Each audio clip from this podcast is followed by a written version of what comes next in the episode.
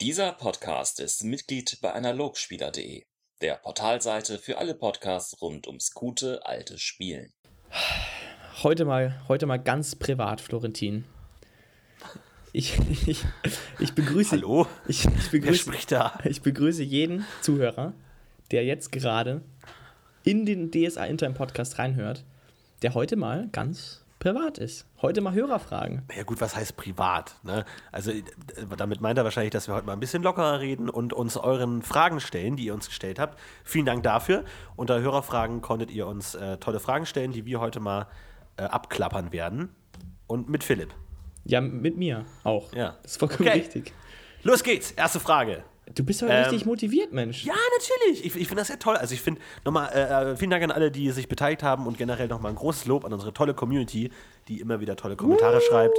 Yeah! Super Props. Und natürlich ist, wird das wahrscheinlich nicht die letzte Fragenfolge sein. Das heißt, wenn ihr jetzt gerade noch Lust dazu habt, uns irgendwelche Fragen zu stellen, auch zum Philips Privatleben, wie viel Geld verdient er, wo wohnt er, na, wie sieht sein ja Beziehungsstatus aus, momentan das ist alles auch. äh, natürlich relevant. Interessant. Ich habe mir auch gleich mal so schön eine, eine Packung äh, Gummibären aufgemacht. Heute mal ganz äh, essen und trinken, sag ich mal. Sehr gut. Heute mal eine Lean-Back-Folge. Ja, heute mal Ja. gu- gutmütig und mal, mal Lasst euch gut. Macht mal das Fenster auf, zieht eure Jogginghose an und los geht's. Und zwar, die erste Frage kommt von dem User unterstrich S1K. ähm, und zwar fragt er, ähm, wie regelt ihr die Steigerung eurer Charaktere? Eine Zeiteinheit pro AP? Fragezeichen nach gutem Gewissen oder habt ihr eine eigene Regelung? Ähm, ja, wir haben ja schon eine Folge zu AP und Steigern gemacht, können aber da noch mal kurz drauf eingehen. Wie machen wir das? Wie machen wir das?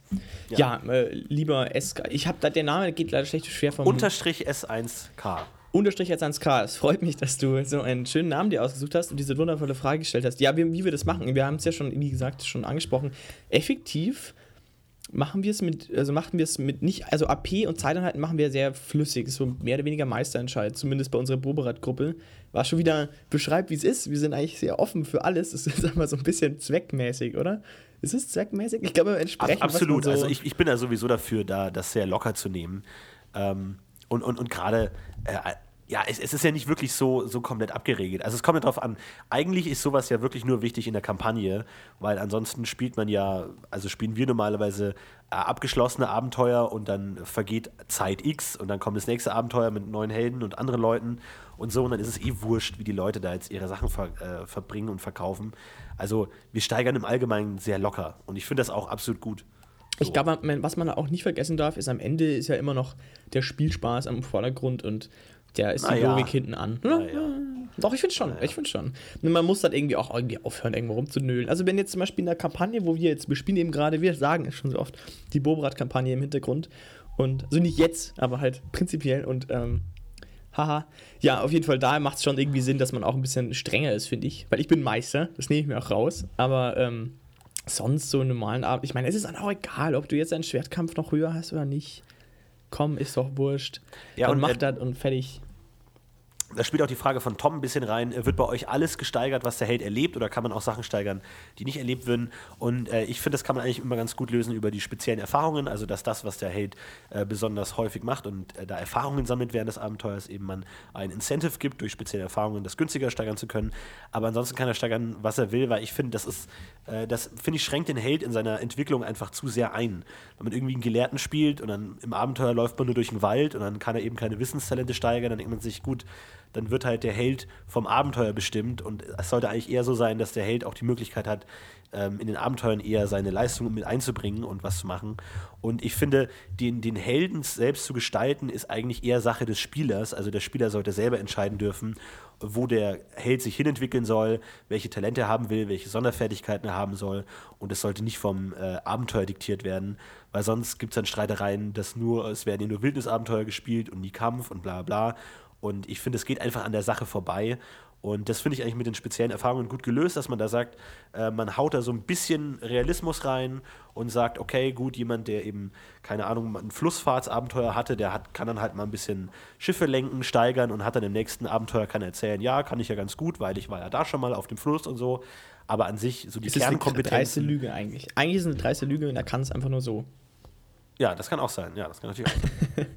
Nee, also ich finde ich auch, finde ich auch, finde ich auch. Ich finde spezielle, spezielle Erfahrung ist sowieso eigentlich ein wunderschönes, wunderschönes Thema. Und eigentlich, eigentlich muss man auch ganz ehrlich sagen, eine großartige Idee, das äh, so ein bisschen zu dem Meister was in die Hand zu geben. Es ist ein netter Schritt auf den Meister zu. Und die Spieler freuen sich auch alle. Jede Ja. eine Win-Win-Situation, könnte man am Ende sagen. Großartig. Das ist großartig.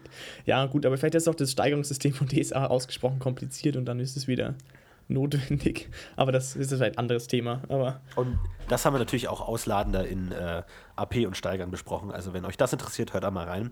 Äh, nächste Frage von Let's Play äh, RPGs fragt Aventurien und die Genderfrage.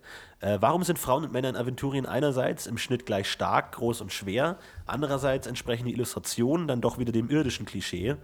Wie läuft das? Warum ist das so? fragt das mich oder was? Ja, klar. Ja, weil halt die ganzen Rollenspieler Männer sind. Das ist ja O- Logo. Ja. Nee, also ja, ich tu, ich meine, irgendwie, also ich meine, das ist ja, ich glaube, das ist wieder mal so ein Spielerzugeständnis. Es ist so ein Ja, wenn wir das jetzt logisch machen, dann sind Frauen halt nun mal nicht so stark wie Männer und dann müsste man ja quasi mal grundsätzlich eine Modifikation der Frauen auf Körperkraft minus 1 machen oder dafür, keine Ahnung. Und das ist ja voll unfair und das ist ja auch verdammt unfair und da müsstest du dir auch jedes Mal erklären, warum jetzt dein weiblicher Held äh, auch irgendwie Abenteurer sein kann und nicht den, den Herd hüten muss und die Kinder gebären muss. Ja, mein Gott, dann hat man das halt so gemacht. Das finde ich auch voll okay. Ich meine, man muss auch, man muss an manchen Stellen auch einfach ähm, das einfach aufgeben. Das ist halt eine realistische Welt. Es ist- macht auch einfach nicht so viel Sinn. Und ich meine, wenn man überlegt, ich weiß nicht, wie ihr spielt, aber wenn ihr euch überlegt, wie oft ihr männliche Rollen als Krieger beschreibt, als NSCs, und dann, und wie oft das Frauen, ich meine, dann ist ja auch offensichtlich, was ihr erwartet. Das, weil, also ich, gehe mal davon aus, dass in allermeisten Abendspielergruppen wird es so sein, dass du Ja, effektiv die Frage halt stellt- Männer als Soldaten hast, weil es halt irgendwie das ist, was du erwartest und ist es auch so und fertig. Und wenn jemand jetzt aber deine Frau dabei ist und jemand über eine Frau spielt, ist es keine Überraschung, dann ist es halt normal und gut ist und dann hast du auch mal eine Frau dabei, aber Ja, aber ich finde, das ist an sich schon ein interessantes Thema, weil Ja, ich meine, es ist natürlich ein, ein gamistischer Ansatz zu sagen, alle sind gleich stark, aber ist, ist es denn in Aventurien intern auch so? Also, dass Männer wirklich genauso stark sind wie Frauen oder dass man auch, sag ich mal, jetzt äh, sich so eine, so eine Form äh, des Hofierens oder des Gentlementums sich eingestellt hat, dass man irgendwie Frauen äh, die Tür aufhält oder sowas in der Richtung. Also, ähm, in gewisser Weise kann es das ja schon geben. Das muss jetzt nicht notwendigerweise aus der, der körperlichen Unterlegenheit der Frau resultieren, aber also solche Geschlechterunterschiede gibt es schon, oder? Wie würdest du das Absolut. sagen? Ich meine, oder es halten gibt- die gibt ja Frauen auch- den Männern auf oder es gibt überhaupt keine Untersche Unterscheidungen? Es gibt ja auch Mütter und es gibt Väter. Ich meine, es ist einfach auch schon biologisch natürlich ein Unterschied. Und gerade im Mittelalter ist es noch ein viel größerer Unterschied. Und ich meine, wenn der Mann in den Krieg zieht und die Frau halt das Kind großziehen muss, weil der Mann nicht da ist, das ist halt einfach ein bisschen anders nochmal. Natürlich kannst du in sehr ähm, fortschrittlichen ähm, Gesellschaften, auch in, auch in der Welt des DSAs sagen, passt schon. Es gibt ja auch Aranien als die, äh, nee, nicht Aranien, doch, Aranien. ich war ja auch immer Aranien, Alma da und hier, äh, ach komm, reden wir nicht drüber. ja, Ähm, und die, die, die Frage ist natürlich auch, ob, ähm, ob das jetzt äh, nur für die Heldencharaktere so gilt oder auch für die NSCs. Also, dass man sagt, okay, klar, in was weiß ich, in Herr der Ringe kann Arwen ungefähr genauso gut Schwert kämpfen wie Boromir, was weiß ich, weil das halt alles Protagonisten sind. Aber jetzt die normalen 0815 Menschenfrauen, da ist es dann schon ein Unterschied. Ich würde es auch so ansetzen. Ich würde es genauso ansetzen. Ich Obwohl es ja auch bei den Illustrationen und so eigentlich ist, dass wenn man irgendwie einen äh, Trupp Soldaten sieht, dass es dann auch Frauen und Männer sind. Ja, ich würde es halt machen, wie du es Bock hast. Ich meine, wie deine Gruppe es halt auch spielt. Nein, wirklich, ich, würd's- ich glaube, also logisch gesehen, äh, ich meine, spielerisch gesehen macht es keinen Unterschied. Effektiv. Es macht wirklich kaum einen Unterschied. Und, nee, natürlich nicht, das ist ja für, klar. die, für die Welt würde ich halt sagen, dass es einfach, du kannst halt als, als, als Dame in der DSA-Welt, hast du, ist ich würde sagen, es ist einfach offener. Du kannst, du kannst es machen, du kannst dich lösen, wenn du Lust hast. Aber es gibt genug, die es eben trotzdem so nach unseren mittelalterlichen Vorstellungen leben und wo die Frau halt halt nur mal die Kinder großziehen, der Mann arbeiten geht und das, was wir halt im Mittelalter so erwarten würden, gibt's auch. Aber wenn du richtig Bock drauf hast, kannst du auch Soldat werden und dann bist, geht's dir auch genauso gut. Und natürlich müsste man jetzt die Frage stellen, ja, warum machen das dann nicht mehr Frauen oder warum bla und eben, was heißt denn das für die Emanzipation und dü, dü, dü und überhaupt, klar, da hängt ein bisschen mehr dran. Sehe ich auch ein, deswegen ist die Frage auch sehr gut. Aber ich glaube, an der Stelle muss man, also entweder man will Logik haben an der Stelle oder man will Spielbarkeit oder halt eine, eine einfach eine, eine einfach eine, eine aufgeklärte und einfach zu spielende Welt haben. Und ich glaube, da gewinnt am Ende einfach die, die Welt. Und ich finde es auch eine gute Entscheidung. Da ist man einfach, da ist man auch nicht groß rumüberlegt. Da gibt es kein, es gibt, gab noch nirgendwo, habe ich irgendwo was gelesen von wegen, ja, das ist so, weil. Ich glaube, es ist einfach so, es ist einfach so irgendwie wie in der Physik, wo man einfach am Anfang festlegt, dass 1 und 1 2 ist, hat man der DSA am Anfang festgelegt. Männer und Frauen sind gleich. Aber also du würdest dann auch sagen, du ziehst es dann komplett von vorne bis hinten durch. Also eine Familie, wo die, die Frau in den Krieg gezogen wird und der Mann muss aufs Kind aufpassen, ist völlig normal. Vollkommen, aber ich würde es nie spielen. Also Okay. ich habe noch nie in meinem Abenteuer als Meister, in, meinem, in meiner Laufbahn als Meister, habe ich das noch nie eingebaut. Es waren immer die Frauen, die daheim geblieben sind. Auch wenn es theoretisch natürlich vorkommen könnte. Das ist, das ist meine ich eben, das ist halt das, ja, keine Ahnung. Das habe ich einfach dann gelassen. Ich habe es einfach weggelassen. Und ich, ich glaube, es ist auch nicht deswegen, weil ich finde, dass es total unlogisch ist, sondern ich, ich glaube, dass es einfach nicht das ist, was man erwarten würde und deswegen auch nicht so drauf kommt, einfach. Ich habe halt meine Ja. Vorstellung von mittelalterlichen Welt und so baue ich meine Abenteuer und wenn ich da halt dann nicht dran denke, weil das halt nicht so meiner Vor- Wahrstellung, Wahrnehmung so, vielleicht bin ich ein blödes Arschloch. Sagen wir, sagen wir Ja, es, es, es es, es kommt natürlich auch ein bisschen darauf an, was man im Spiel erleben möchte. Also ich meine, man kann ja auch sagen, okay, es ist eine, eine real, mittelalterlich realistischere ähm, Setting und Frauen werden diskriminiert, aber äh, wahrscheinlich ist die Grundeinstellung, dass man in so einem lustigen Gesellschaftsspiel eben nicht äh, diese harten Themen wie Sexismus und äh, Ungerechtigkeit haben möchte. Aber ich denke, wenn alle Spieler da übereinstreffen und, und äh, jeder sagt, ich habe da kein Problem damit, in einer, ähm, einem authentischeren, der Zeitgeschichte passenderen äh, Setting zu spielen, warum nicht? Du meinst, die, dass dann Frauen unterdrückt werden, sozusagen? Ja, genau, ja. Ja, nö, klar. Klar, also kann man natürlich auch machen, ne? aber das ist darum, es ist halt oft nicht das, das was gewollt ist. Es ist halt immer, äh, finde ich oft auch so bei DSA, dass so dieses Hintergrundrauschen der Welt natürlich sehr positiv ist. Also Ja, es gibt keine ja, wahnsinnig großen, also damit mal Abent äh, ein Abenteuer losziehen muss, muss schon ein böser Schwarzmagier erscheinen oder ein Drache oder so, aber so das alltägliche Grundrauschen der Welt ist eigentlich alles, allen geht es eigentlich ganz gut. Niemand wird unterdrückt, alles ist super, juhu, und äh, damit Helden auf den Weg- Plan gerufen werden müssen, braucht schon was Außergewöhnliches. Ja, ne, stimmt, auf jeden Fall. Das finde ich auch. Also, es ist eher eine, eine lustige Welt, könnte man schon fast sagen, eigentlich, oder? Lachen den ganzen Tag nur. Ja, deswegen gibt es dann auch, so, finde ich, stoßen dann auch wieder manche so Themen ganz schön auf. Das, da kommen wir später, da gab es auch nochmal eine Frage, glaub, ich meine mich zu erinnern, dass irgendjemand, egal, das kommt später gleich nochmal, aber das finde ich grundsätzlich ein relativ interessantes Thema, wie sich DSA etabliert. Also ich meine, aber ich meine, du darfst auch nicht vergessen, wenn du halt so die anderen großen Rollenspiele so anschaust, gut, okay, Dungeons and Dragons lasse ich jetzt mal raus, aber sowas wie Shadowrun oder sowas oder auch wie Dark World, das sind ja auch alles Settings, die ja schon, wie der Name schon andeutet, so ein bisschen düsterer sich etablieren und ich glaube, da hat DSA halt sich, sag ich mal, eher so positiv gesetzt, um das jetzt mal so ganz äh, Meta-Ebene-mäßig da rauszulassen und das finde ich eigentlich ganz gut so. Ich glaube, dann ist es wahrscheinlich auch ganz sicher so. Das ist wahrscheinlich auch eine gute Idee gewesen. Ja. Weil es irgendwie einfach Spaß macht, dann auch in so einer schönen Welt auch zu leben. Weil es ist irgendwie echt, wenn ich mir DSA vorstelle, stell- denke ich immer an so grüne Wiesen, so ein bisschen das Auenland irgendwie so. Aha. Weiß nicht, geht's dir auch so? Oder? Ja, es ist, es ist natürlich nicht einheitlich. Ne? Es gibt natürlich auch Ecken in Aventurien, wo es nicht so schön ist, aber Wenn du drüber nachdenkst, also wenn du im jetzt so, Allgemeinen schon, ja. wenn du jetzt so schon. jemand fragt, mach doch mal, wie würdest du die Welt von DSA beschreiben? Wo würdest du anfangen? Kosch oder so. Ja, weiß ich nicht. Ja, aber im, im- ist es im Grunde eigentlich schon eher, eher positiv. Eher märchenhaft. Äh, äh, Lars fragt ja auch weiter, wie stehen äh, die Völker Aventuriens zur Homosexualität? Ja, Gott. Auch ja, interessantes das, Thema, Ja, ne? auch Also, sehr interessant, ja. Fällt natürlich unter der Prüderie von äh, Travia nicht gut, ne, würde ich sagen. Würde ich auch sagen. Würde ich auch sagen. War natürlich klassisches Familienbild, da hat das nichts zu suchen. Und würde ich spon- spontan jetzt eher mal sagen, wird, naja gut, okay, dann in, in, in toleranteren Kirchen, Zar und so, Raya, also Raya auf jeden Fall in Ordnung. Unterschiedlich. Also Raya würde ich auch auf jeden Fall ja sagen. Aber das macht ja die, das finde ich ja, macht ja wieder das Ganze wieder aus. Das ja, da geht es wieder so hin und her. Weil du hast ja die zwölf Kirchen und die sind alle irgendwie anders und dann der eine will dies, der andere will das. Deswegen ist es so offen. Ich glaube, deswegen macht die Frage ja auch so viel Sinn irgendwie, dass man sagt, ja, es gibt ja auch so viele unterschiedliche Meinungen. Das stimmt schon. Also ich würde sagen, dass du im Horasreich wahrscheinlich, also das ist immer wie dieser Entwicklungszustand. Ich glaube, dass du nirgendwo in der Welt, sag ich mal, wahnsinnig gut fährst als Homosexueller. Der Logik halber zu schulden. Aber andererseits würde ich es auch wieder spielbarkeitsbedingt. Weißt du, das ist eigentlich, finde ich, dasselbe mit den, mit den Frauen. Wenn man halt sagt, okay, im Mittelalter haben sie die Homosexuellen halt eigentlich alle gelüncht, so ungefähr.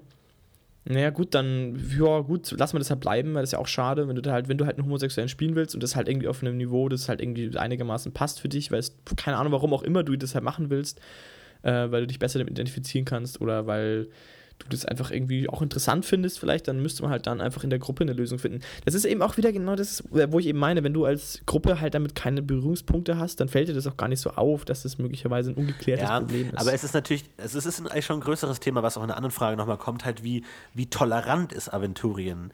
Weil dadurch, dass man eigentlich bei jedem Thema immer sagt, ja, die einen so, die anderen so. Ja, äh, äh, Ehebruch, na, die einen so, die anderen so. Magie, ja, die einen so, die anderen so. Erscheint halt so ein tolerantes Bild irgendwie. Das ist halt, von jedem gibt es irgendwas irgendwo und es ist halt keine so einheitliche, knallharte Linie. Und da kann man auch sagen, bei Homosexualität, ja, zieh halt ins Horasreich und dann wird das halt halb geduldet, so hinter den äh, hinter den Vorhängen und dann ist es schon in Ordnung. Deswegen ist es halt immer so schwierig, deswegen erscheint Aventurien auf den ersten Blick so tolerant, weil es alles gibt und es, du wirst immer jemanden finden, der sich für deine Belange einsetzt und es wird bestimmt irgendeine Sekte, Kirche irgendwo geben, die sagen, Homosexualität ist besonders toll. Deswegen ist es halt die Frage, äh, ob es wirklich so tolerant ist oder, Ja. oder nicht. Und auch mit den Frauen und Männern sieht man auch, dass es ist, dadurch, dass es egal ist, wirkt es halt eine sehr fortschrittliche, te- tolerante Welt, die mit der mittelalterlichen, eher rückständischen Welt halt irgendwie in einem Widerspruch steht. Ja, das stimmt. Da hast du recht. Das finde ich auch. Das stimmt, ja. Meine Herren, wir haben. Wir haben, Ja, das, aber das ist halt, das ist halt auch ein äh, Grundproblem dieser Zwölf-Götter-Thematik, dass du halt einfach keine einheitliche Linie hast. Dass es alles irgendwo so ein bisschen vermischt ist. Natürlich schon, klar, moralische Ordnungen, aber es ist alles dann doch irgendwo wischiwaschi irgendwo, ne? Ja, eben. Also die Extreme werden ja sogar eigentlich äh, weggelassen. Also je extremer, desto schlechter ist es ja eigentlich sogar. Durch die Dämonen. Also wenn man halt eben sagt, okay, wenn du jetzt extrem rechts. Ah, also du meinst, wenn denkst, jetzt mal, da irgendein ja Preisgeweihter, wieder- wenn irgendein Preisgeweihter irgendwie gnadenlos Homosexuelle jagen würde und die alle hinrichten lassen würde, wäre das dann wieder zu extrem, zu radikal und viele schon wieder in, in Erzdämonen. Du bist eigentlich sogar gezwungen, dir an mancher manchen Stelle sogar äh, die Frage zu stellen, ob du nicht vielleicht einfach gut sein lassen solltest.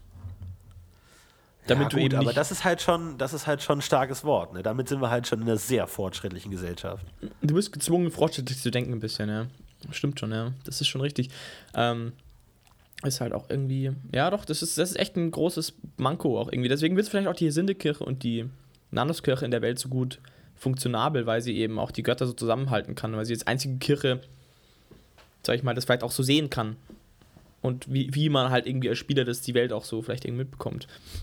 Ich meine, am Ende würde ich halt davon ausgehen, dass die Welt halt irgendwie entsprechend, wo du halt bist, bestimmte Prägungen halt bevorzugt. Dass halt zum Beispiel im Mittelreich die Preiskirche und ihrer Meinung halt strikter sind oder auch gelebter sind als jetzt zum Beispiel im Horasreich. Aber ich würde schon sagen, dass es eine gewisse Grenze gibt, über die es auf keinen Fall drüber geht. Also zum Beispiel, wenn Achatz irgendwo rumläuft, in einem Nicht-Achatz-Land, wird der erstmal. Also ist die Wahrscheinlichkeit, dass der gelüncht wird auf der Straße schon recht hoch.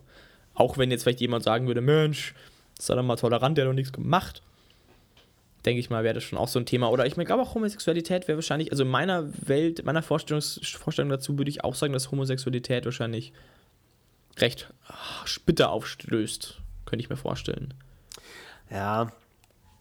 Ja, doch, klar. Es ist natürlich auch die Frage, ähm, wenn man jetzt mal so, so eine Religion wie die Preiskirche sich anschaut und dann betrachtet man die notwendigerweise aus einer modernen ähm, Sicht. Und ich glaube, auch wenn man jetzt die Bibel lesen würde und auf Grundlage der Bibel sich eine mittelalterliche Welt denken würde, mit dem fortschrittlichen Hintergrund, den wir haben, wäre das auch friedlich. Weil da steht ja auch drin, Menschenliebe und alles ist toll und liebt allen und helft den Schwachen und so und kein, ne? Dann würde es alles toll aussehen, aber im Mittelalter sah es halt überhaupt nicht so aus, ganz im Gegenteil. Deswegen ist halt auch das immer schwierig, weil man auch die Dogmen, nach denen die in der aventurischen Welt lebenden leben, man durch die Brille der, der Aufklärung betrachtet. Also wenn man jetzt, sag ich mal, im Mittelalter DSA gespielt hätte, hätte man es wahrscheinlich ganz anders gespielt, weil man das, was in den Büchern steht, als die Dogmen der Kirchen, komplett anders interpretiert und wahrscheinlich eher radikaler rangehen würde und vielleicht das natürlich auch anders sieht als heute. Also man kommt da eigentlich nicht drum rum. Man müsste sich, wenn dann, bewusst dazu ähm, verändern, es, es härter zu spielen. Verstehst du, was ich meine? Ja, doch. Könnte schon Sinn machen, ja. Weil ich meine auch, also es ist natürlich immer so, so, so leicht zu sagen, ja, alles, was schlimm ist, sind Dämonen und Dämonen sind ja offensichtlich schlimm, also gibt es nichts Schlimmes in der Welt. Weil auch die Aventurier checken, dass Dämonen nicht cool sind. Aber auf der anderen Seite könnte man natürlich sagen, ähm, wäre jetzt auch, sag ich mal, aus der christlichen Sicht, dass die mittelalterlichen Taten, Kreuzzüge und Hexenverbrennungen, wahrscheinlich eher schon zu weit als das, was wir heute dafür betrachten würden. Deswegen wäre es ja naheliegend, dass man die aventurische Auslegung der Paulskirche auch schon zu weit denkt, wenn man es adäquat mittelalterlich denken will. Okay, Weil auch die ja. damals Mittelalterlichen dachten ja, oh, oh, oh, nicht zu schlimm, sonst bist du beim Teufel, haben aber trotzdem munter irgendwelche Frauen verbrannt und gefoltert und dachten, das ist nicht schlimm. Also Gerade weil sie damit was- gegen den Teufel kämpfen wollen. Du willst damit und sie sagen, können ja sagen, äh, ähm, Homosexuelle sind von irgendeinem Erzdämon besessen und müssen deswegen ganz besonders hart verfolgt werden. Genau, das äh, finde ich auch eine gute, ja, finde ich einen guten Punkt. Entschuldigung, jetzt habe ich dich voll unterbrochen vorhin. Nee, kein Problem. Gemeiner Bursch. War auch schon ja, fertig. doch, finde ich, finde ich genau. Kann ich mir auch vorstellen. Also, du sagst, das ist quasi die Preiauskirche äh, mit Schwert in der Hand, äh, äh, Hexen austreiben, würde man vielleicht in der heutigen, also würde man sagen, ja, Jungs, also als Spieler denkt man sich, du blöder Trottel, das sind doch auch nur Menschen, aber die DSA-Volksmeinung ist böse, böse Zauberer. Ja, vor allem, man muss ja dann auch überlegen, Brunnen. also man kann sich ja dann nur daran orientieren, was die Götter tatsächlich sa sagen. Also die tauchen ja ab und zu auf und so durch Wunder und Sachen und Geschichten und Eingebungen und Träume und so ein Crap kann man ja das, die, der, den Willen der Götter erahnen. Da sieht man Und auch immer, was wir von der ganzen DSA-Lore halten, ne? von dem ganzen Crap. Da sieht man mal, wie Ja. wichtig uns das eigentlich Ja, alles ja. ist. Nee, aber dadurch, dadurch wird es ja alles schon so ein bisschen in die, in die Bahn gelenkt. Ne? Aber man könnte natürlich auch ein Abenteuer dahingehend ummodifizieren, dass sozusagen der, dass, dass die Götter wesentlich härter sind. Weil das finde ich nämlich auch, dass, dass die Götter in Aventurien eigentlich sehr milde sind irgendwo. Die sind alle sehr, sehr fair. Also ich habe jetzt noch nicht so wahnsinnig viele Abenteuer gespielt und es ist alles noch so einseitig, aber wenn man mal in die Bibel guckt und in die griechischen Mythologien, was die für einen Scheiß abgezogen haben und für einen menschenverachtenden äh, krasses Zeug abge, äh, abgespult haben, da sind die aventurischen Götter schon eigentlich sehr zahm. Jetzt kommt auf an, wo du hinschaust. Effa zum Beispiel und Firon haben schon auch einen ziemlich Rap gebaut, aber im Verhältnis zu, hey, ich töte all deine Kinder und nehme dir all dein Hab und Gut weg und dann schauen wir mal, wie du dann denkst. Das, glaube ich, ist noch nicht passiert. Ja. Obwohl ich das eigentlich auch mal ganz cool fände. Also so eine, wo, wo wirklich ähm, die Götter auch sozusagen die Menschen versuchen fertig zu machen und zu sagen, okay, beweis mir, wie stark dein Glaube ist und ertrag jetzt einfach mal das und ich mache dir das Leben zur Hölle. Und weil es ist immer so einfach, an Götter zu, zu glauben. Es ist immer so, oh nein, ein Dämon, lass uns alle beten. Oh, der heilige Strahl, juhu, der Dämon ist tot. Toll, danke Götter, juhu. Das ist so einfach. Es ist keine Herausforderung, an Götter zu, zu denken, weil sie so offensichtlich so gut sind. Aber eigentlich ist ja die, die, das, was in, in, in, in My- Mythen oft vermittelt wird, eben, dass es eben besonders schwer ist, an Götter zu denken, weil eben die, das solche Arschlöcher sind. Ja, also das ist auch ein Faktor, den, den ich sehr interessant fände für, für Aventurien. Ja, das, das, da bist du wieder bei dem blöden Problem der Liturgien, glaube ich, am Ende, Ende angekommen. Wenn du die alle nicht hättest, wenn du keinen Lichtstrahl vom Himmel bekommen haben würdest, dann wäre das ja wieder alles anders. Aber durch das, dass du quasi ähm, ein paar, also wo du, du halt irgendwie noch so handfeste Sachen hast, wo du, sagen, wo du irgendwie drauf deuten kannst und sagen kannst, ich habe ein Wunder gesehen. Im Mittelalter haben dir halt immer Leute erzählt, sie hätten Wunder gesehen. Aber in der DSA-Welt kannst du halt selber Ja, sogar klar. Teil der. Wobei ich auch sagen würde, dass es nicht oft vorkommt, aber. Aber dennoch- auch so dieses, dieses, diese die Götter erzürnen Idee. Ich weiß, weiß nicht, wer das war, Jason oder so, äh, der irgendwie Gott erzürnt hat und dann war auf so einem Schiff. Finde ich eine sehr coole Story. Und dann äh, sagt Gott so: Hier, Kinder, ich mache dieses Schiff kaputt und Sturm und alles. So lange, bis Jason, der den Gott erzürnt hatte, freiwillig vom Boot gesprungen ist oder sich selber umgebracht hat, um die anderen zu retten. Äh, weil Gott einfach sagt: Ja, gut, du bist jetzt auf dem Boot, ich mache die kaputt, die anderen, die haben nichts gemacht, ist mir egal.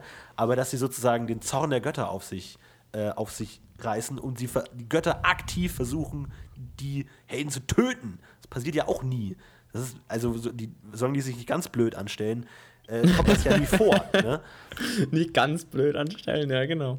Also, sie sind halt immer sehr milde. Ich glaube, es ist rübergekommen, was ich meine. Aber das finde ich auch mal einen interessanten Weg, weil ich glaube, das könnte das dieses Friede vor der Eierkuchen-Aventurien mal so ein bisschen aufrühren, zu sagen, äh, die, weil, weil die, die Götter sind immer das Ideal des Menschen. Das sind die perfekten Menschen, die machen alles richtig, mehr oder weniger. Natürlich auch so ein bisschen mit Schwächen und sind manchmal wütend und so, aber eigentlich sollte man so sein.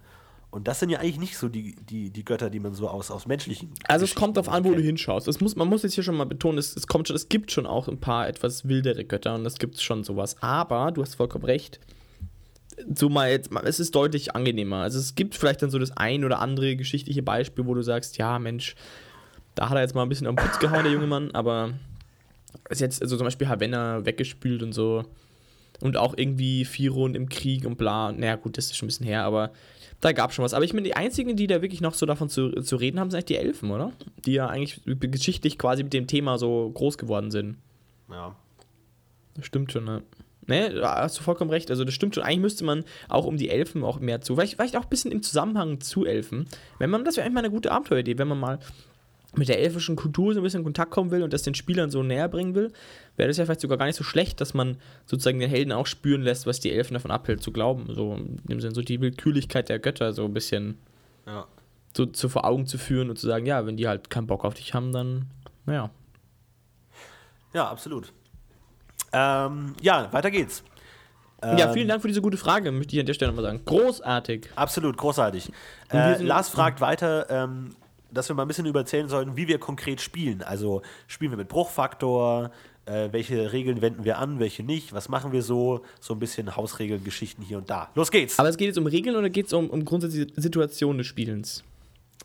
ich glaube, es geht so ein bisschen um unseren Spielstil, welch, Weil was ich würde uns, nämlich was uns wichtig Stelle- ist, was wir vernachlässigen. Ach Gott, ich, ich unterbreche dich heute den ganzen Tag. Es tut mir leid.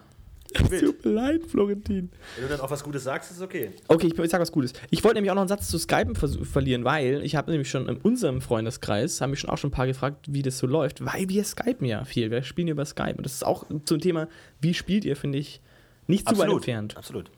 Können wir Also- ja auch noch kurz zu sagen, weil ich finde das äh, wirklich äh, interessant. Können wir mal, willst du oder mit was fangen wir jetzt an? Ja, also es gibt ja verschiedene Spielgruppen. Also wir angefangen haben wir zusammen zu spielen in Person, aber dann sind wir alle auseinandergezogen und aktuell spielen Philipp und ich eben die äh, Kam- Baubrad-Kampagne mit noch zwei anderen Spielern und das machen wir eben im Skype. Und genau, das jetzt schon seit einem, über, über einem Jahr äh, gezwungenermaßen und das klappt so eigentlich ganz gut, ne? Finde ich auch. Finde ich auch. Also ich finde zum Beispiel, also ich meine, das ist immer so, also ich, einige werden es wahrscheinlich sowieso tun. Ich denke mal, das ist jetzt nichts Neues, aber ich habe am Anfang, muss ich sagen, hatte ich schon so ein bisschen, das ist, so- das war mir schon suspekt, so, weil du, du, du bist halt so gewöhnt und du hast die vor dir alle und dann, vor allem man- zu, zu DSA-Spielen gehört ja noch so viel anderer Crap dazu, irgendwie, dann machst du eine Pizza im Ofen und keine Ahnung und kochst da was Feines Ja. und das fällt halt alles irgendwie so weg und du triffst dich im Internet und dann geht's rund. Sag mal, du triffst dich zum Spaß, haben zum Leute verkloppen und dann ist es auch irgendwie so, das ist dann irgendwie so alles, was du machst. Du triffst dich, sagst, hey, wie geht's und los geht's. Und du hast quasi keine OT-Phasen mehr, weil mit wem willst du denn auch reden? Bist ja allein. Wenn du mal, Ja, es, es, ist schon, es ist schon irgendwie ein anderes ähm, Spielgefühl. Es ist irgendwo so ein bisschen introvertierter irgendwie. Es spielt sich viel mehr in deinem Kopf ab und ist in deinem eigenen kleinen Raum und stellst dir das alles vor, wohingegen es in, in, in Person eher so ein Gemeinschaftserlebnis ist. Das kann positiv oder auch negativ sein, wenn eben irgendwie die Hälfte nur rumhängt oder keine Lust hat, wirklich zu schauspielen und so, dann ist das eher negativ. Aber wenn irgendwie alle gut drauf sind und alle dabei sind und alle Bock haben, dann ist es natürlich cool. Aber so ist es irgendwie eher hast es, ist, es- ist es eher personalisiert. Es ist eher dein eigenes Ding, weil du hast eigentlich hauptsächlich nur die Stimmen der anderen wirklich als, als, als Medium. Wir haben auch Videochat, aber der hängt oft und leckt oft und oft schaut man auch gar nicht hin. Und da ist es dann eigentlich eher so ein, so, so wie so ein, ne, wie so eine Art Hör, Audiospiel, Theater, Hörfunk, Geschichte und so. Und das, das hat schon seinen eigenen Charme irgendwo. ich finde es sogar eigentlich ganz schön, weil du bist eben nicht gezwungen, gut zu spielen. Zum Beispiel, was bei uns also was ich schon kenne, ist, dass irgendjemand halt einfach mal eine Sache sau beschissen darstellt. Und wenn du Ja, halt klar. einfach nur sagst, ja, ich wirke ein bisschen XY, ähm, was du halt Telling eigentlich ist, was aber gut funktioniert, finde ich. Gerade in einer, so eine, also wenn du dich darauf einstellst, zumindest sich so eingroovt irgendwie, dann finde ich, funktioniert es erstaunlich gut. Und ich finde sogar, dass die Spielintensität äh, sogar fast mehr ist, manchmal. Weil, Ja, du dir, weil du halt keine Fehler mehr machst in dem Sinn. Also die, dir, also w- was willst du sagen? Was meinst du? Ja, es, es, es kommt schon ein bisschen drauf an. Also es ist schon, ich, ich glaube, im, im, im Personenspiel ist es, kann man es auch schon so ein bisschen subtiler machen irgendwie, ne? Weil man hat einfach mehr, mehr, mehr Möglichkeit irgendwie. Der Meister kann, wenn er irgendwie einen Charakter erzählt, auch mal die Hände verschränken und dann checken die Spieler, ah, okay, der Charakter verschränkt jetzt seine Hände. Das geht eben über Skype nicht so gut, weil man eben körperlich einfach eingeschränkter ist und man die Kamera das vielleicht überhaupt nicht aufnehmen würde. Und deswegen ist es so ein bisschen unintuitiver und weniger es ist nicht so subtil. Man kann nicht so Dinge subtil anmerken, irgendwie mal jemandem zuzwinkern oder irgendwie, keine Ahnung, irgendwas machen, was die anderen nicht mitkriegen das- sollen. wobei Irgendwie sowas in der Richtung. Klar, das kann man natürlich übersetzen, dann mit Chat und so und dann direkt Leuten Ja. irgendwas sagen, aber es ist nicht so subtil. Aber es, es geht schon auch. Also ich weiß nicht, das wirst du jetzt, du bist ja nur Spieler, du kannst das ja nicht so, aber ich habe euch schon, ich weiß nicht, ob das dir so im Großen und Ganzen auffällt, aber es gibt schon so, so viele Sachen, die ich euch so, du musst ja dann ein bisschen Glück haben, auch mit den Worten, die du wählst und so ein bisschen geschickt auch da dann irgendwie so reingrooven. Aber es geht schon, dass du viele Sachen so in der Sprache eben ansprichst und dann wiederkommen. Also das gab schon doch immer wieder mal, dass ich euch so, dass ich euch, also dass ich halt so gewisse Satzbausteine, sag ich mal, wieder verwendet habe und das dann irgendwie wieder kam oder so. Das geht schon. Das ist, du musst dich halt so ein bisschen auch, muss als Meister sich auch ein bisschen darauf einstellen, dass es jetzt eben anders ist. Dass man jetzt eben nicht mehr die Hände verschränken kann und dann reicht es schon, sondern du musst es halt dann sagen, aber es geht eigentlich schon ganz, also so aus meiner Perspektive ja. zumindest geht es eigentlich überraschend gut. Also ich hätte es mir viel schlechter vorgestellt, ich bin eigentlich sehr zufrieden. Ich finde, das ist eigentlich gar nicht schlecht und man kriegt ganz schön was hin. Also es ist auch so, man, ja, geht ganz schön was voran. Und für Meister ist es sogar einfacher. Weil man die ganzen Unterlagen so direkt vor der Nase hat. Ja. Und natürlich von der Zeiteffektivität, da man nicht irgendwie aufbauen muss und, und, und, und irgendwas, sondern sich halt sofort online trifft und sofort bereit ist und was spielen kann, äh, ist natürlich auch effektiver. Aber ähm, man muss jetzt sagen, wir benutzen überhaupt keine Hilfsmittel. Also ich habe auch schon bei anderen äh, äh, YouTube-Hangouts gesehen, dass dann irgendwelche Würfelprogramme benutzt werden oder irgendwelche Paint-Programme, wo der Meister dann irgendwie so Gebäudepläne oder so malen kann. Das machen wir überhaupt nicht. Das führt ab und zu schon zu Missverständnissen, weil man eben nicht genau weiß, wer wo steht und was ist und auch bei unübersichtlicheren Kämpfen. Aber das ist, wird halt dann einfach zurückgesteckt. Also es gab jetzt noch nie wirklich große Probleme, aber die Übersichtlichkeit geht ab und zu vielleicht schon mal eher verloren, als wenn man einfach die Möglichkeit hat, jetzt ein Papier zu nehmen und hier, du bist da, du bist da, du bist da, was macht ihr? Das ist natürlich, ja. aber da gibt es natürlich auch Mittel und Wege und ich glaube, wenn das bei uns große Probleme jetzt äh, entstehen würden, gäbe es da auch genug Hilfsmittel mittlerweile, mit denen man das irgendwie umsetzen kann. Ja, genau. Ich habe jetzt auch mir die große Mühe gemacht und die ganzen Kampagnenbände gescannt. Das war ja. eine Heidenarbeit für die ganze Und da, da, da, muss man auch mal sagen, da gibt es ja wahnsinnig viel. Also da gibt es ja ganze Soundeffektpaletten, die man dann abspielen kann oder verschiedene Hintergrundmusiken, die man dann irgendwie auf bestimmte äh, Zeitpunkte absetzen kann und alles. Also das ist schon sehr, da ist es schon sehr weit fortgeschritten. Da kann man schon coole Sachen machen. Äh, das haben wir jetzt noch nicht ausprobiert, aber es war auch noch nicht wirklich so nötig, würde ich sagen. Ja, finde ich auch. Und ansonsten ja zu den ja, oder willst du noch was zu Skype nö, sagen? Nö, nö, nö, Gut. War, ja. Da können wir mal ganz kurz ein bisschen was sagen, so unser, unser Spielstil so ein bisschen. Ich glaube, wir sind alles in allem relativ pragmatisch, also viele Sachen so Ausdauer im Kampf, Ausdauer und generell benutzen wir relativ selten. Bruchfaktor ist eigentlich auch so gut wie nie äh, ein Faktor. Also ich, es ist schon relativ äh, reduziert irgendwo, habe ich das Gefühl. Oder ja, wie siehst du ja. das? Schon, ihr macht zum Beispiel sowas wie Erschöpfung machen wir auch nicht, also sowas wie wenn du lang läufst und so. Wir kümmern uns auch immer nur so bedingt um sowas wie Pferde, also das kommt dann immer auch ein bisschen drauf an, wie es halt passt, so, aber. Also ich, also ich glaube, im, im weitesten Sinne kann man sagen, wir reduzieren vieles und andererseits, auf der anderen Seite überlassen wir es auch Spielern. Also wenn jetzt zum Beispiel ein Spieler sagt, er hat sein Pferd total gern, dann ist es auch wahnsinnig wichtig, dass er genug zu essen für das Pferd dabei hat und so damit das auch alles irgendwie stimmig funktioniert. Aber wenn dem Spieler das eigentlich wurscht ist, dann ist es halt nur so ein Pferd. Da muss er halt dann mal gelegentlich Essen einkaufen und dann muss es halt so ein bisschen und, und überhaupt. Aber, also wir, glaube ich, mehr reduzieren, wo es halt irgendwie geht. Vieles, ja. Und pragmatisch, glaube ich, trifft es auch ganz gut. Ja, das, das ist halt so, so eine natürliche Entwicklung, glaube ich. Also, wenn, wenn Dinge, wenn Spielern Dinge einfach nicht wichtig sind und keinen Spaß machen, fallen sie irgendwann weg. Also auch sowas jetzt wie, wie so Geldsachen oder äh, dann irgendwie gewisse Lebensstile und sowas und für alles zahlen und so und alles genau protokollieren und Rationen hier und Rationen da, fällt bei uns auch oft unter den Tisch, weil es eigentlich auch egal ist. Und ich, ich begrüße das sehr. Ich bin ja sowieso sehr pragmatisch. Wenn es nicht, wenn es nicht der Geschichte hilft und die Szenen nicht irgendwie interessanter macht, dann ist mir das auch wurscht, ob ich jetzt irgendwie 20 Dukaten oder 19 Dukaten habe, weil ich irgendwie da noch Rationen gekauft habe oder was ähm, fällt sowas auch oft weg. Aber natürlich kann man immer sagen, wenn es mal irgendwie relevant ist, wenn der Meister irgendwie darstellen will, dass die Helden irgendwann kein Geld mehr haben und es zum Flair des Abenteuers gehört, dass sie irgendwie ihre, ihre restlichen Sachen verkaufen müssen, um noch zu überleben und so, dann kann man das schon machen. Aber ich finde, wenn es jetzt wirklich kein zentraler Teil der Handlung ist, dann fällt sowas weg. Das, das ist ja auch, ich, ich finde, das kann man oft irgendwie so, so bei Filmen oder Serien oder so sehen, wo irgendwie staffelnweise gewisse Dinge völlig unter den Tisch fallen, eh völlig egal sind. Und irgendwann kommt es dann und wird es ganz wichtig und man denkt sich, das war jetzt die ganze Zeit auch schon da, aber es hat dann niemand interessiert und deswegen wurde es auch nicht erzählt, einfach weil es nicht wichtig ist. Ich denke auch immer an Band of Brothers, an dem, an dem Medic, der in der sechsten Folge oder so mal eine ganze Folge kriegt und sonst nie vorkommt. Genau, ja, ja, genau, das ist ein guter Punkt, ja. Und davor war er natürlich auch schon da. Und, und man weiß, es gibt Medic und im Hintergrund läuft er rum. Aber er ist einfach nicht wichtig. Es ist einfach, kommt, kommt nicht vor.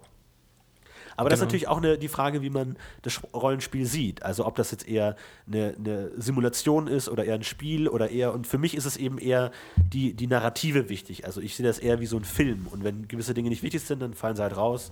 Und ob das jetzt realistisch ist oder nicht, ist mir dann auch nicht so wahnsinnig wichtig. Ich würde auch sowieso sagen, ich glaube, dass unser Gesamt Gesamtstreben, also zumindest meins als Meister, geht auch in erster Linie der Narrative zu. Und ich meine, klar, natürlich, das ist eine dumme Erkenntnis, aber jeder würde jetzt sagen, ja, natürlich geht es um die Geschichte, klar geht es um die Geschichte, aber irgendwie auch, ich versuche meine Abenteuer schon auch immer mit, also wenn ich meine Abenteuer selber baue, was ich jetzt auch vor kurzem wieder gemacht habe und ähm, bemühe ich mich immer schon sehr stark, auch so dramaturgische Kurven zu bauen. Und also das, was du halt beim Filmdrehbuch schreiben auch machen würdest, versuche ich schon irgendwie so bestmöglich irgendwie zu verwirklichen. Und auch zum Beispiel, was mir immer wahnsinnig wichtig ist, also äh, wo ich immer auch hin will, meine, Narra meine Narrative geht auch in erster Linie nicht darum, eine gute Geschichte zu erzählen, sondern die Charaktere eine gute Geschichte spielen lassen. Und was ich damit meine ist, für mich als Meister ist das Höchste, das hatten wir zum Beispiel auch gestern. Wir haben gestern wieder gespielt und ähm, ich finde, für mich ist das Allerwichtigste irgendwie, dass die Charaktere eine Wandlung durchmachen und dass die Charaktere irgendwie,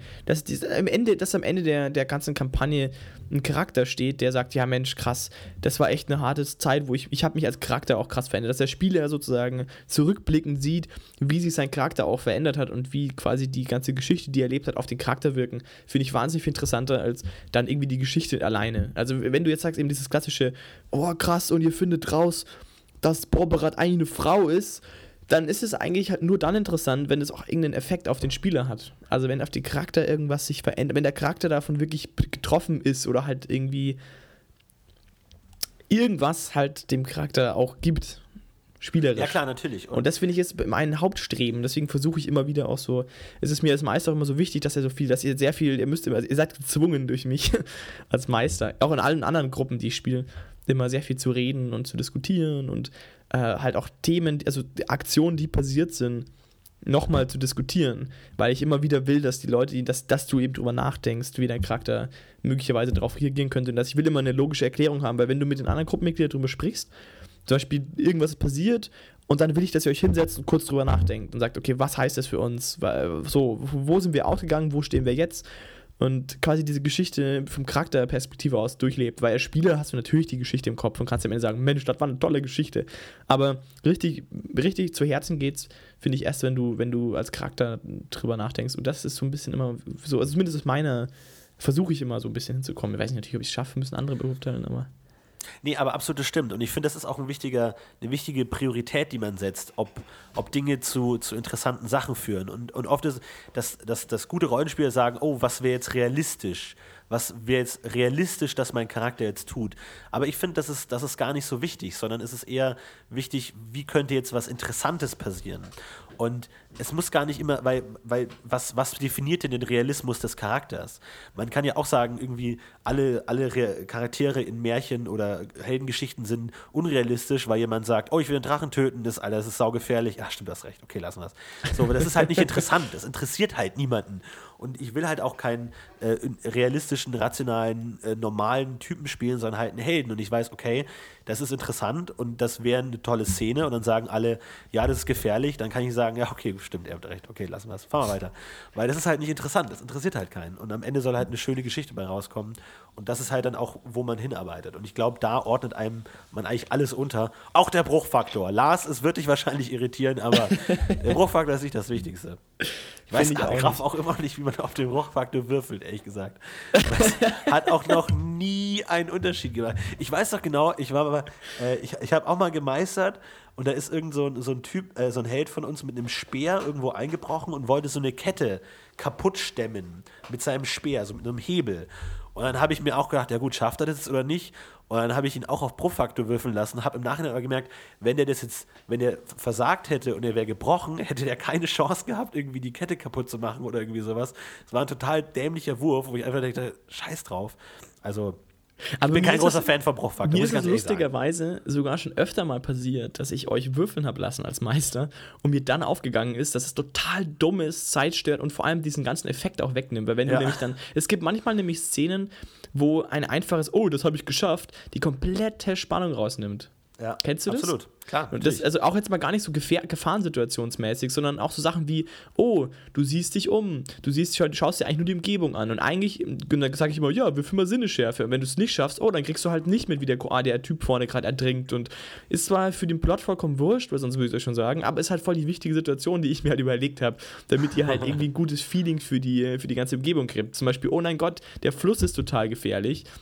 Und ich möchte einbauen, wie ein armer, wie ein armes Kamel im Fluss äh, kämpft und gerade am Ertrinken ist und ihr seht es einfach nicht, weil er einen Wurf verkackt. Dann ist es halt auch so, ja toll. Es ist halt vielleicht, okay, es kann natürlich passieren, dass es halt nicht sieht, aber es ist halt einfach aus einer, aus einer geschichtlichen Perspektive raus sau dumm, es nicht, zu, nicht herzuzeigen, wenn man sich das überlegt hat. Und dann, ja, natürlich, dann seht ihr es halt. Klar. Dann würfelt ihr, schafft es nicht und seht es trotzdem. Das ist dann so dieses, ach dumm, warum habe ich würfeln lassen? Warum sage ich nicht einfach gleich? Ja, ihr Ja, man hofft dann, dass es wenigstens einer schafft. Genau, das- Wahrscheinlichkeit das- ist ja auch. Und dann, ja. oh, guckt mal da, ein Kamel. Ah, danke, zum Glück. Ja. Ja, aber das ist, das ist auch echt, manchmal passiert das schon. Also es ist aber, ja, es passiert einfach, glaube ich. Manchmal hat man das auch so drin als Meister, dass man sagt, jetzt würfelt doch mal wieder, jetzt habt ihr schon lange nicht mehr gewürfelt, lasst mal euch mal wieder würfeln. Und dann kommt man, nee, ist eine saudoofe Idee. Und dann, vor allem wenn dann der Erste anfängt, so, oh ja, was, wo ist denn mein Wert? Und fängt an zu kramen und die ganze Ja, Stimmung ich ist sag, kaputt. lass es, lass es, vergiss es gleich. Äh, fuck, nee, okay, egal. Naja, aber ich finde, also gerade was eben so dieses Charakter, äh, die Charakterentwicklung angeht, finde ich es immer wieder interessant. Also ich mag auch, also mein, ich, gut, das ist auch, glaube ich, ein bisschen mein Style. Also meine ganzen Abenteuer gehen auch meistens um Menschen immer. Also um zum Beispiel mein letztes Abenteuer, das ich selber geschrieben habe, war, da bin ich ein bisschen stolz immer noch drauf, Florentin. Ja. Muss ich jetzt, war nicht mit der Das ist Bora- auch komplett dokumentiert. Ne? Also Ist wenn ihr, genug, wenn ihr genug bettelt, dann äh, kann man das veröffentlichen. Ja. Nein, ich weiß nicht. Naja, gut. Ja, aber da habe ich, da hab ich mir so, da habe ich auch zwei Tage da gesessen, habe einen Stadtplan gemalt per Hand. Das war echt, puh, da habe ich echt lang gebraucht. Naja, Ja. wie dem auch sei, äh, die Grundidee war eben, dass äh, zwei Menschen, die, oder drei Menschen eigentlich sogar am Ende, die eigentlich einer Stadt nur was Gutes tun wollten, ähm, durch einen blöden Zufall anfänglich und dann am Ende eben durch, durch äh, Verantwortungsbewusstsein eine Lüge sozusagen unterstützen, die eigentlich sehr schlecht ist und äh, versuchen sozusagen irgendwie noch einen möglichst halt klimpflich aus der Situation rauszukommen und sozusagen niemanden zu enttäuschen, dass jemand rausfindet, dass einfach alles eine Lüge ist. Oh mein Gott, ich will jetzt nicht zu viel davon verraten, aber es geht um eine Falls Täuschung. es noch spielt, ja. Ja, vielleicht spielt es Also da sind, wir auch, da sind wir auch wieder bei epischen Intrigen. Eben. Ja, und das war auf jeden Fall, so geht es halt viel um, dann geht es dann so Menschen und dann, dann taumeln halt die Helden durch die Stadt und versuchen eben zu verstehen, was da los ist und die kommen halt dann am Ende drauf, dass die Leute, die ihnen ja die ganze Zeit helfen und eigentlich die ganzen netten Typen sind, halt irgendwie diejenigen sind, die dann dahinter stehen, weil ja und überhaupt und das alles so ein bisschen, man ist es eben nicht so, dass eben alles nur böse und bla, dieses klassische grau bla Ding und ich bin echt ein großer Fan, gerade wenn es um Menschen geht, finde ich es eben wahnsinnig schön. Also ich liebe zum Beispiel so Geschichten wie, oh, ein armer Holzfäller in den Bergen, der irgendein moralisches Problem hat, fälle ich den Baum jetzt oder nicht? Naja, wenn ich ihn fälle, könnten die Menschen im Tal sterben, aber wenn nicht, werde jeden Abend von dem Driaden heimgesucht. Nein, ich weiß es nicht, aber äh, ja, es gibt auf jeden Fall. Ah, daran erinnert man sich auf jeden Fall immer noch später. Und deswegen ähm, bin ich auch da, bin ich, das so spielen die. So spiele ich. So spiele ich. Aber genau, wir können ja noch mal sagen, wie viele Gruppen wir haben. Wir haben, ihr habt die DSA-Gruppe, die, die Bobera-Gruppe mit, mit euch. Plus, wir haben jetzt natürlich aktuell nicht, weil ich bin aktuell auch nicht mehr in Deutschland. Äh, Uhu. zumindest bis Juli. Spannung. Ich bin ja aktuell in Norwegen, ja, Kinder. Äh, und deswegen, und wohne hier, und deswegen ähm, ist das alles ein bisschen anders. Aber wir hätten normalerweise auch noch eine, eine zweite Deutschlandgruppe und noch eine Shadowrun-Gruppe spiele ich auch aktuell. Aber die spiele ich als Decker, von dem her ist das alles kein Problem, weil das kann man im Netz ja ganz gut machen. Unfassbar. Gell? Und du so? Äh, ja, ich spiele nur die bin Oh, das wusste ich ja gar nicht. versorgt. Ähm, ja, weiter geht's.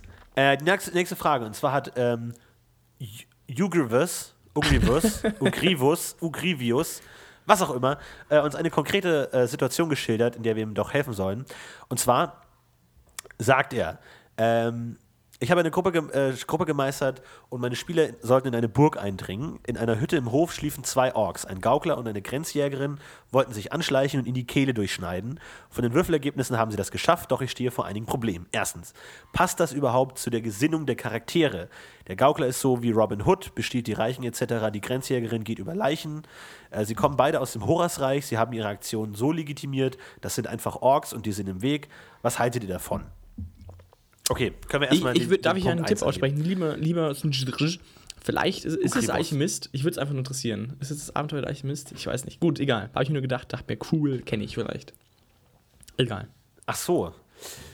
Ja, äh, wie, wie, sieht's aus? Äh, einfach äh, Orks, die im Weg stehen, werden kaltblütig umgebracht. Passt das zu den Charakteren, ja oder nein? Also ich finde, also wie du ja vorher schon gesagt hast, ein bisschen mehr Intoleranz ist auch okay. Also ich finde es rein von der, rein menschlich gesehen schon okay, einen Ork umzulegen, weil ein Ork ist halt nur mal ein Tier. Aber andererseits, glaube ich, ist der Unterschied ist dann auch ein bisschen der, also die, die Grenzjägerin könnte ich mir schon vorstellen, weil die ist ja auch ein bisschen draußen, die hat bestimmt schon ein paar Tiere abgeschlachtet, die wird das vielleicht schon machen. Ob das ein Dieb Robin Hood-mäßig hinkriegt, es kommt auch also, ein bisschen darauf an, wie dirty ihr spielt, sagen wir mal so. Ja, wir, wir, wir kennen halt die Charaktere nicht, ne? Aber eigentlich stellt man hier zwei Fragen. Erstens, wie stehen die Helden zum Töten? Und zweitens, wie stehen die Helden dazu, wen man töten sollte und wen nicht? Ich meine, wenn jemand in seinem Leben noch nie jemanden getötet hat und in komplett friedlichen Verhältnissen aufgewachsen ist, hat er wahrscheinlich generell ein Problem, alles, was größer ist als ein Hund, einfach so zu töten. Weil ich glaube, das ist einfach so. Und wenn man damit nicht aufwächst, sind auch mittelalterliche Menschen, haben da ähm, Hemmung davor, einfach irgendwas zu töten. Ähm, von daher ist das erstmal die Frage, wie sie sozialisiert sind und äh, wo sie aufgewachsen sind. Und irgendein Bauer, der irgendwie jede Woche ein Huhn schlachtet, glaube ich, ist natürlich was anderes. Und dann natürlich die Frage, würde man einfach so Orks töten? Ähm, kommt natürlich auch ein bisschen darauf an, wo sie sozialisiert wurden. Ne? Wenn im Mittelreichen von Kind auf eingehämmert wird, die Orks sind das Schlimmste, was der Welt. Ein guter Ork ist ein toter Ork, dann eher nicht. Aber wenn sie vielleicht eher aus toleranteren Gegenden kommen, äh, sagt man immer ja. Sveltal zum Beispiel, die da mit der, also gut, okay, vielleicht sind die dann noch die schlimmsten, aber ich kann mir vorstellen, dass die da vielleicht das Ganze ein bisschen. Ähm, vielleicht auch die, also Orks auch so ein bisschen als Lebewesen ansehen soll. Nicht nur so als Ja, absolut, ja. Kommen natürlich auch, also kommen aus dem Horasreich, äh, da kann man natürlich sagen, okay, wie, wie fortschrittlich sind die? Sind die vielleicht auch so ein bisschen, ja, ähm, sollten wir auch als Lebewesen respektieren oder nicht? Äh, es ist eine schwierige Frage, aber ich glaube, für einen Ungeübten, der jetzt nicht regelmäßig Wesen tötet, also alles außer Metzger und Soldaten, ist Töten eigentlich schon eher eigentlich immer eine Überwindung, ne? Irgendwo. Ich, ich glaube Oder würdest du sagen, im Mittelalter ist das einfach nicht so? Da ist, das, da ist ein Leben einfach nicht so viel wert. Also ich sag mal so, ein Metzger oder sagen wir mal, ein Soldat im Mittelalter, glaube ich, ist der Sache doch deutlich, also zumindest jemand, der schon mal im Krieg auch war, ist der Sache bestimmt deutlich offener gegenüber. Der wird das wahrscheinlich sogar echt machen. Also könnte ich mir schon vorstellen, weil der halt einfach auch anders ähm, hier aufgewachsen ist und so. Also anders ist, ich glaube, ein Soldat in, unser, in unserem Heer wird das schon noch, wird das beim ersten Mal schon irgendwie anders sein. Egal. Aber ich, ich meine, ähm, ich glaube, die hauptsächliche Frage ist wirklich, ob du überhaupt töten würdest. So jemanden wehrlosen und so einfach so abschlachten. Und wenn du dazu bereit bist, dann denke ich, steht dem nichts im Weg. Also die Frage ist natürlich auch, ähm, ich glaube, es ist was anderes, wenn du einen wehrlosen Ork tötest, als wenn du mit einem Ork kämpfst. Dann ist es eher so äh, Überlebensinstinkt ja. und klopfst halt auf ihn ein, solange bis er keine Gefahr mehr darstellt. Aber wenn er keine Gefahr darstellt, ist es schon ähm, schon was anderes. Ne? Das ist wahrscheinlich eher eine Überwindung. Oder nicht? Glaube ich auch. Ich denke ich denk auch, dass du, das ist schon, ich denke auch, dass es nicht so also ich würde, ich würde wahrscheinlich einem normalen Menschen, normalen Menschen sagen, du machst es nicht. Also ich würde meiner Gruppe so wie der Situation es nicht erlauben, wahrscheinlich als meiste. Wenn, Aber oder aus moralischer Sicht oder weil es so gefährlich ist? Nein, aus moralischer Sicht. Weil der Ort könnte dich ja bemerken und aufstehen und dich umbringen. Nee, weil ich, weil ich, denke, dass, dass sich jemand auch das nicht traut, vielleicht. Also wenn du das nicht, wenn du nicht wirklich weißt, was du tust, dann traust du dich wahrscheinlich das nicht. Du weißt, das ist eine kranke, kranke Kampfbestie und du willst sie jetzt gerade von hinten anschleichen und die töten. Und der scheitert, du hast es noch nie gemacht, das heißt, du könntest einfach nur grob verkacken, dann bist du nämlich Hackfleisch oder du, er bemerkt ja schon, wenn du anschleichst oder keine Ahnung und zudem musst du das noch irgendwie klar, musst du damit selber noch klarkommen, dass du den Typen abschlachtest. Ich, das ist halt sehr stark vom Charakter abhängig. Also eigentlich nur, würde ich sagen. Und ich, ich gehe mal davon aus, dass. Also ich würde jetzt mal sagen, dass in, in meiner Gruppe, die ich so, die ich so bespiele, ab ein guter Reprobreit-Helden jetzt vielleicht nicht mehr so krass, aber so normale Anfängerhelden, was das ja offensichtlich auch waren, würde ich schon eher sagen, jetzt überlegt euch das nochmal, ob ihr das wirklich durchziehen wollt oder schon. Ich meine, man, man, man kann sich ja überlegen, wie würde man selbst reagieren, wenn man versucht, irgendwo einzubrechen und dann sind zwei Wachhunde, die im Hof schlafen, würde man die einfach so abstechen, die Wachhunde. Oder nicht? Also ja, kann eben. man sich überlegen, ob man das einfach so machen würde. Oder ob man A, Angst hätte, dass man sie nicht gut anschleichen kann, oder B, es nicht übers Herz bringt, sie einfach umzubringen. Oder wie wichtig es einem ist, ist daran vorbeizukommen. Es ist sehr situationsabhängig, schwer einfach so zu sagen. Aber das ist natürlich auch, da müssen natürlich auch die Helden sich damit auseinandersetzen. Also bei diesem berühmten weiß ich, 20 Fragen, die mein Held beantworten können muss, steht auch dabei, wie steht mein Held zu Tod? Also ist es was Alltägliches für ihn? Wie oft hat er schon Tote gesehen, hier und hin? Das muss er schon für sich selber überlegen. Und da würde ich als Meister wahrscheinlich einfach nur sagen, okay, überlegt euch, ähm, wie würdet ihr das wirklich machen und setzt euch damit auseinander, wie wollt ihr euren Charakter spielen. Also ich würde da eher nicht sagen, ihr dürft es machen oder ihr dürft es nicht machen, sondern eher sagen, lasst es euch nicht gleichgültig sein, sondern befasst euch damit, ob es für euch in Ordnung ist oder nicht. Ja, habe ich Ja, schon, müssen habe ich euch schon schon gewirkt auf dich. Naja, genau, äh, das finde ich auch, absolut. Aber wenn es zum Beispiel sowas ist wie beim Alchemisten im Abenteuer, wo du dich ja in diese Burg einschleichen willst, weil du rausfinden willst, ob der jetzt Kinder in seinem Keller hat oder nicht und mit denen Experimente macht, dann finde ich, musst du dir auch noch dir die Frage stellen, bin ich überhaupt im richtigen Ort und wie wichtig, wie geht es mich überhaupt irgendwas an und wie wichtig ist mir das? Ich meine, wenn, wenn, du weißt, dass deine Fam- wenn, du deine, wenn du weißt, dass deine Familie im Kerker äh, geknechtet und getötet wird, dann bist du vielleicht auch deutlich schneller mal bereit, sowas zu machen. Also ja, das ist immer wieder, da Ja, fängt es wieder an. So. Aber ich meine, sind wir ehrlich, am Ende müssen sie es natürlich machen. Weil sie Ja, können gut, nicht einfach sagen, ja, wir gehen nach Hause, wir gehen nach Hause, sich weil halt wir den Roxy töten wollen. man könnte sagen, man versucht sich vorbeizuschleichen und einen anderen Weg zu suchen oder Ja, irgendwas klar. anderes so. Weißt du, sowas in die Richtung gibt es ja auch. Also, dass man halt sagt, okay, ich lege den Typen jetzt nicht um, weil das ist mir doch zu krass. Ich versuche halt einfach, die Wahrscheinlichkeit, dass ich mich vorbeischleichen kann, wenn ich schlafe, ist höher, also mache ich das. Ja. Also auch Frage 2, die restlichen Gru Gruppenmitglieder haben zugesehen, wie die zwei Orks gemeuchelt werden, wie sollen die darauf reagieren? Ähnliche Frage muss, müssen die halt auch für sich selber klären, ob die damit ähm, konform sind oder nicht, oder ob die den Vorwürfe machen. Frage 3, haben Orks einen derart niedrigen Status in der modernen Welt wie im Horasreich, sodass sie ohne jeglichen Bedenken getötet werden dürfen? Äh, ich Ja, schon. ich würde sagen, generell eher ja. Ich glaube, die, die Nein sagen, sind eher die, die Ausnahme, aber gibt es bestimmt auch. Ja, würde ich auch sagen. Zum, also, alle, die sich ein bisschen mehr damit befassen, denke ich mal, werden davon ausgehen, dass es halt irgendwie schon ein ziemlich so, so menschenähnliches Wesenszeug ist. Aber irgendwo, ich meine, die haben die, also ich meine, Orks haben halt schon dreimal jetzt äh, die, die Mittellande komplett angegriffen und haben mit unendlichen Menschen getötet und äh, Tod und Elend gebracht. Ich meine, da gibt es schon sehr viele Menschen, die wahrscheinlich da nicht so das Problem damit haben, die einfach abzuschlachten. Vor allem, weil die Orks jetzt auch nicht gerade den Eindruck erwecken, als wären sie wahnsinnig zivilisiert. Also selbst wenn, selbst wenn mal mit länger mit ihnen zu tun Es, hast. es sind nicht unbedingt Vorurteile, ja, stimmt schon. Es be bewahrheiten sich relativ schnell. Also ich denke Ja. schon, dass, ich meine, du bist ja auch bereit, Menschen zu töten, ziemlich. Also wenn du einen Räuber findest, hast du ja auch kein Problem damit, den abzuschlachten meistens, dann ist ein Ork, der ist auch nicht besser. ne? Also ich Also denke wenn, mal, er, ein, wenn, wenn er keine Gefahr darstellt, ist man aber bereit, sag mal so, ich würde sagen, dass ein Ork auf keinen Fall höher gestellt ist als ein Räuber, ein Straßenräuber. Also wenn du einen Ork siehst, gehst du immer auf, also Nein, natürlich besser wird's nicht als ein Natürlich. Straßenräuber. Normalerweise. Also du wohnst jetzt im Swelt und handelst mit denen klar. Gut, dann, naja, gut, ist was anderes. Aber ich meine jetzt so als normal Nicht-Ork-Händler, der ist dem Ganzen wahrscheinlich schon eher so, eher mal so, so Gelude auf der Straße, vor dem man sich in der Hut, äh, auf die Hut nehmen äh, halten sollte, bla. Und dann dazu kommt eben dann noch, dass sie eher schlechter werden. Also dass es eher nach unten geht sozial, denke ich. Ja. Ähm, nächste Frage von Stefan. Äh, der geht so ein bisschen in die Richtung, welche, auch ein bisschen in die Richtung, welche Charaktere wir spielen und generell die Frage, die schon angesprochen sind. Ähm, könnt ihr in euren Rollen die durch die moderne Sozialisierung äh, internalisierten Werte wie Toleranz, Rationalität, Sympathie für demokratische Mitspracherechte und Mitgefühl für alle denkenden Wesen komplett ablegen? Ist das bei euch am Spieltisch gewünscht? Oder landet ihr, wie ich zumindest, letztlich dann immer bei Rollen wie Graumagus, Hesinde oder Nandusgeweihte, die einem es erlauben, letztlich doch wieder vor allem sich selbst zu spielen? Wie sieht das bei dir aus? Wie, Also- hast du das Gefühl, dass deine Rollen eher so deine eigene Weltsicht widerspiegeln oder kannst du das ablegen? Also ich muss erstmal sagen, Stefan, vielen Dank, finde ich eine coole Frage auch. Ja, super Frage.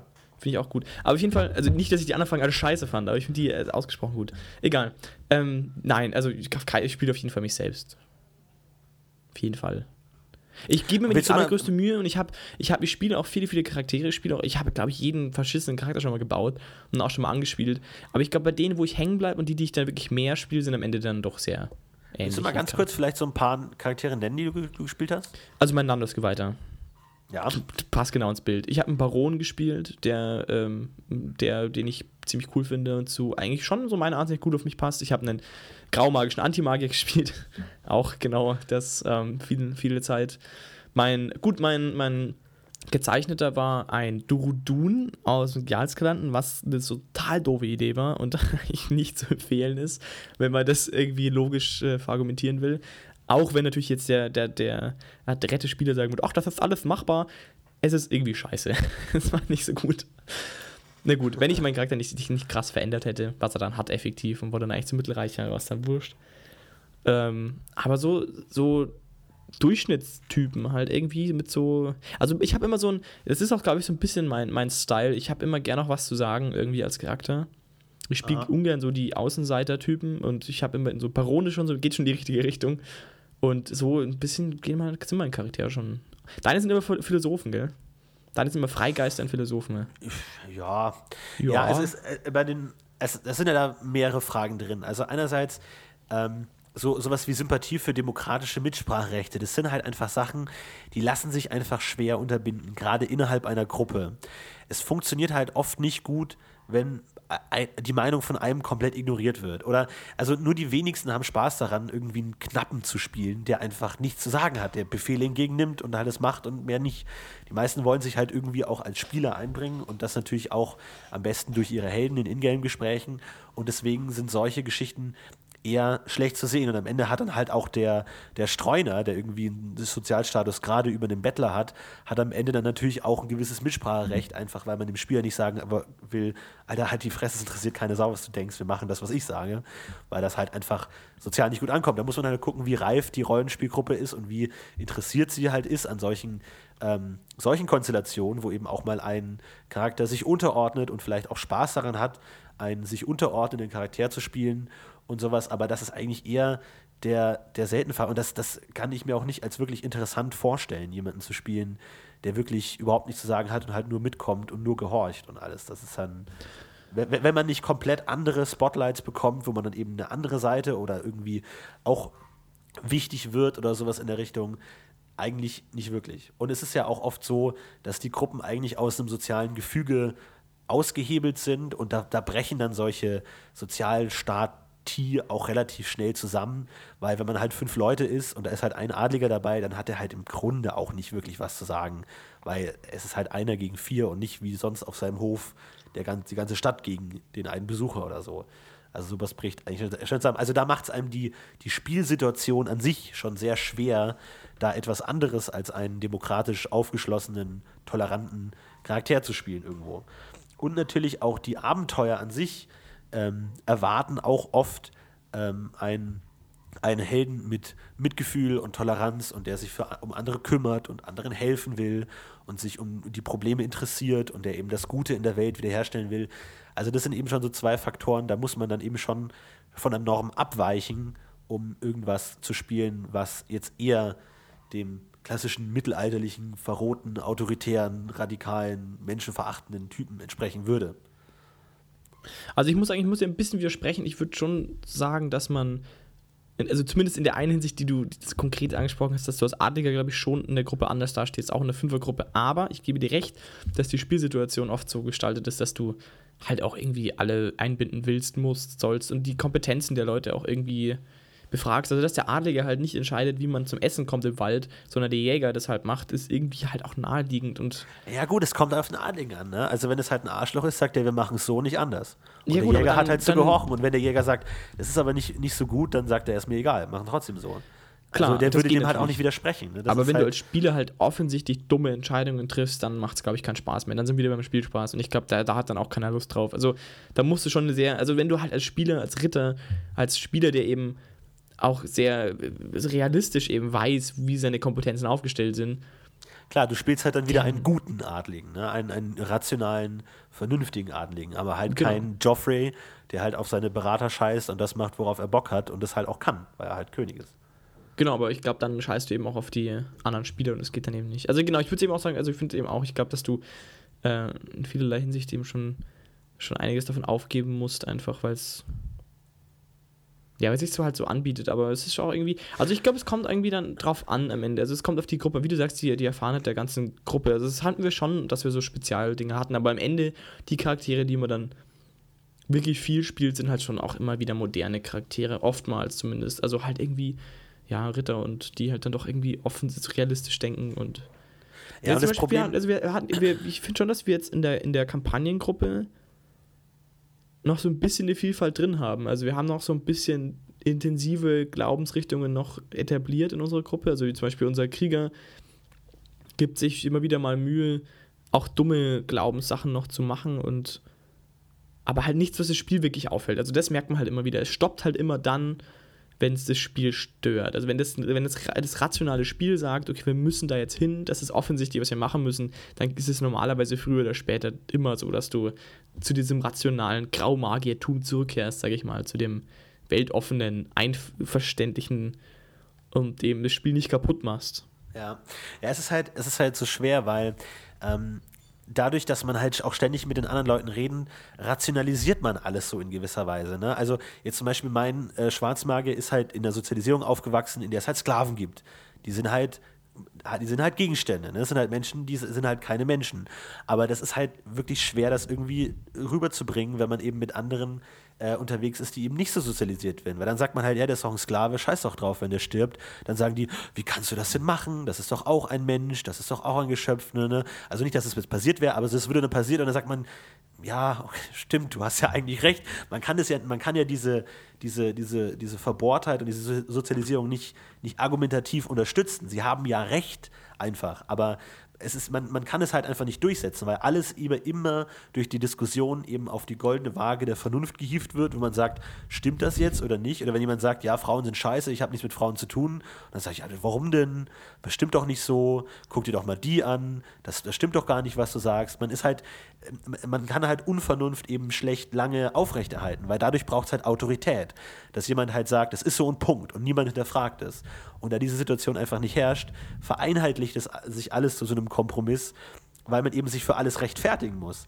Wenn jetzt jemand einen Gefangenen einfach so tötet, weil es halt selbstverständlich ist, halt, ja, ist mir wurscht, egal, kein Problem, dann gibt es wieder die riesige Diskussion und darf man das und hin und her und am Ende muss man dann irgendwie bei einem Kompromiss rauskommen, weil man es ja nicht so verallgemeinern kann. Ne? Also es ist ja, ähm, es, es, es ist ja, es muss, es muss alles erklärbar sein. Oft ist es ja irgendwie in Serien oder Filmen so, da macht irgendjemand was Extremes und dann ist Schnitt und dann passiert was anderes. Und beim Rollenspiel würden alle fragen, ja, warum hast du das jetzt gemacht? das kann man doch nicht machen. Und dann geht eine zweieinhalbstündige Diskussion los, ob es jetzt wirklich richtig war, den zu töten und ob man den von hinten angreifen darf. Und das ist ja unedel und so. Aber ne, in, in der, so einer Geschichte passiert das nicht. Da ist der Charakter halt dann krass und cool und dann geht's weiter. Und der ist halt dann krass und cool. Aber ähm, in DSA wird das halt nicht passieren. Da wird alles sich eben in Diskussionen komplett verlaufen irgendwo. Deswegen ist es halt immer schwer, das so, so durchzuziehen, weil dadurch, dass halt alle was zu sagen haben, muss irgendwo so ein Gruppenkompromiss bei rauskommen. Was wäre denn mal, halt wenn, man wenn man mit einem extremen Rechtsradikalen äh, spielen würde? Ja, das würde halt entweder nicht, ja, das, na klar, aber das würde halt entweder nicht funktionieren, weil die irgendwie sagen, okay, wir sind nicht auf dich angewiesen, hau ab, wir wollen nicht mit dir zu tun haben. Nee, ich meine als Spieler. Bist. Oder, ach so, ja, das wäre auch, ja gut, das würde wahrscheinlich auch nicht lange gut gehen. Aber das wäre natürlich eine Möglichkeit, äh, interessante, interessantes Rollenspiel mit einzubauen. ja, weiß ich nicht. Aber es, es ist ja. halt, ja, es ist halt nicht so leicht. Ne?